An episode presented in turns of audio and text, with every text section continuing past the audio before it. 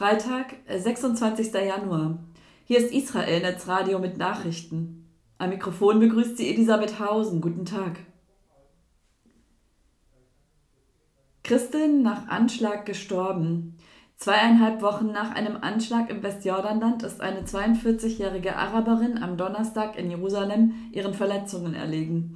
Die griechisch-orthodoxe Christin Nara Tanus arbeitete in der Apotheke der Hadassah-Klinik auf dem Skopusberg in Ostjerusalem. Am 7. Januar hatten Palästinenser im Westjordanland nahe der Siedlung Ofra das Feuer auf israelische Fahrzeuge eröffnet. Dabei wurde der 33-jährige Ammar Mansur getötet. Der israelische Araber lebte in Ostjerusalem. Tanus befand sich auf der Rückfahrt von einer Weihnachtsfeier in Ramallah. Sie saß in einem anderen Wagen. Bei dem Anschlag wurde sie schwer verwundet. Tanus lebte in Jaffa. Nach einem Gottesdienst in der griechisch-orthodoxen Kirche wurde sie in Ramallah beigesetzt. Nach dem Anschlag hatten die Terroristen die Flucht ergriffen und wurden offenbar in einen Unfall verwickelt. Israelische Sicherheitskräfte fanden das Tatfahrzeug etwa 100 Meter vom Ort des Attentats entfernt. Am nächsten Tag wurden die drei Attentäter in Ramallah festgenommen. Es handelt sich um zwei Ärzte und einen Krankenpfleger. Israel soll Völkermord verhindern. Israel muss alle ihm möglichen Bemühungen treffen, um einen Völkermord im Gazastreifen zu verhindern. Diese Anordnung gab der Internationale Gerichtshof in Den Haag am Freitag bekannt. Israel muss zudem innerhalb eines Monats über die Maßnahmen Bericht erstatten.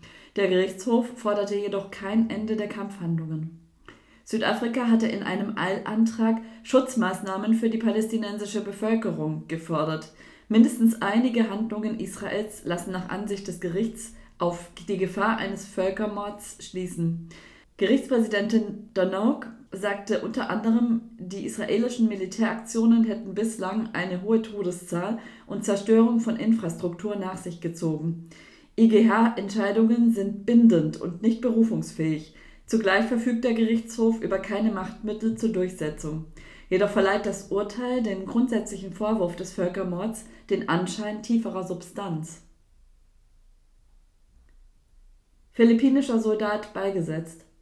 Der von den Philippinen stammende Soldat Cedric Garin ist am Donnerstag in Tel Aviv beigesetzt worden. Er war einer von 21 Reservisten der israelischen Armee, die am Montag beim Einsturz zweier Gebäude im Gazastreifen starben. Der 23-Jährige kam als kleines Kind nach Israel. Seine Mutter arbeitete als Reinigungskraft. Der Vater wurde ausgewiesen. Für die Beerdigung kehrte er nach 22 Jahren zurück. Garin war mit einer Jüdin verheiratet. An der Trauerfeier wirkten ein Militärrabbiner und zwei philippinische Geistliche mit. Der Schwiegervater sprach das jüdische Kaddisch-Gebet. Soweit die Nachrichten auf Israel Netzradio. Am Mikrofon war Elisabeth Hausen. Shabbat Shalom.